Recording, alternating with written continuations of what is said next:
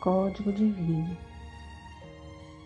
Outrora, os mártires sofreram nos circos para doar ao mundo a bênção da revelação.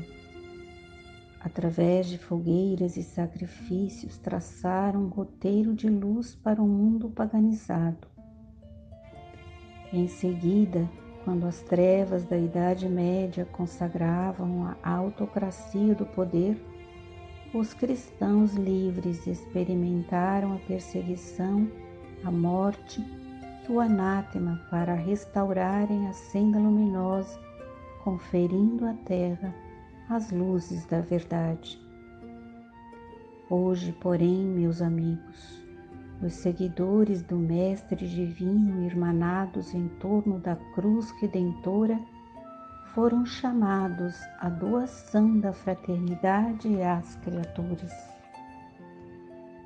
Amparados pela evolução dos códigos que se tocaram das claridades sublimes da Boa Nova através dos séculos, desfrutam de liberdade relativa para concretizarem a divina missão de que foram cometidos.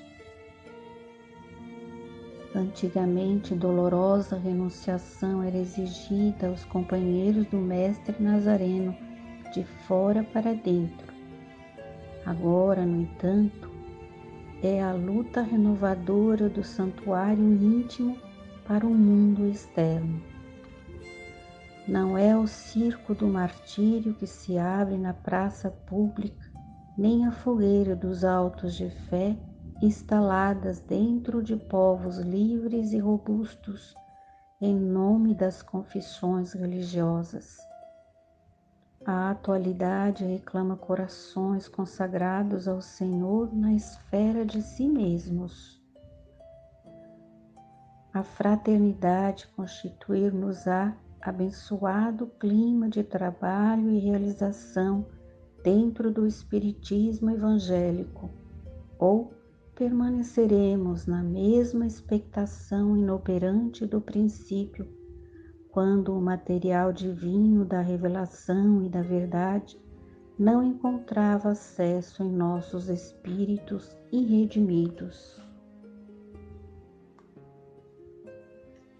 Formemos não somente grupos de indagação intelectual ou de crítica nem sempre construtiva, mas, sobretudo, ergamos um templo interior à bondade, porque sem espírito de amor, todas as nossas obras falham na base, ameaçadas pela vaga incessante que caracteriza o campo falível das formas transitórias.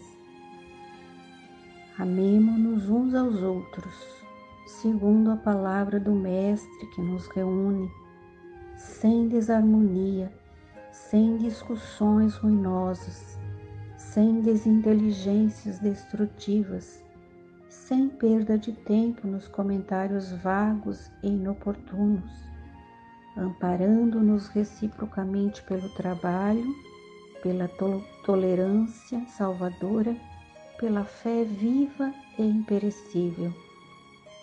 Se nos encontramos realmente empenhados no Espiritismo que melhora e regenera, que esclarece e redime, que salva e ilumina sob a égide de Jesus, recordemos a palavra do Código Divino para vivê-la na acústica de nossa alma seguindo o Senhor em sua exemplificação de sacrifício, de solidariedade e de amor.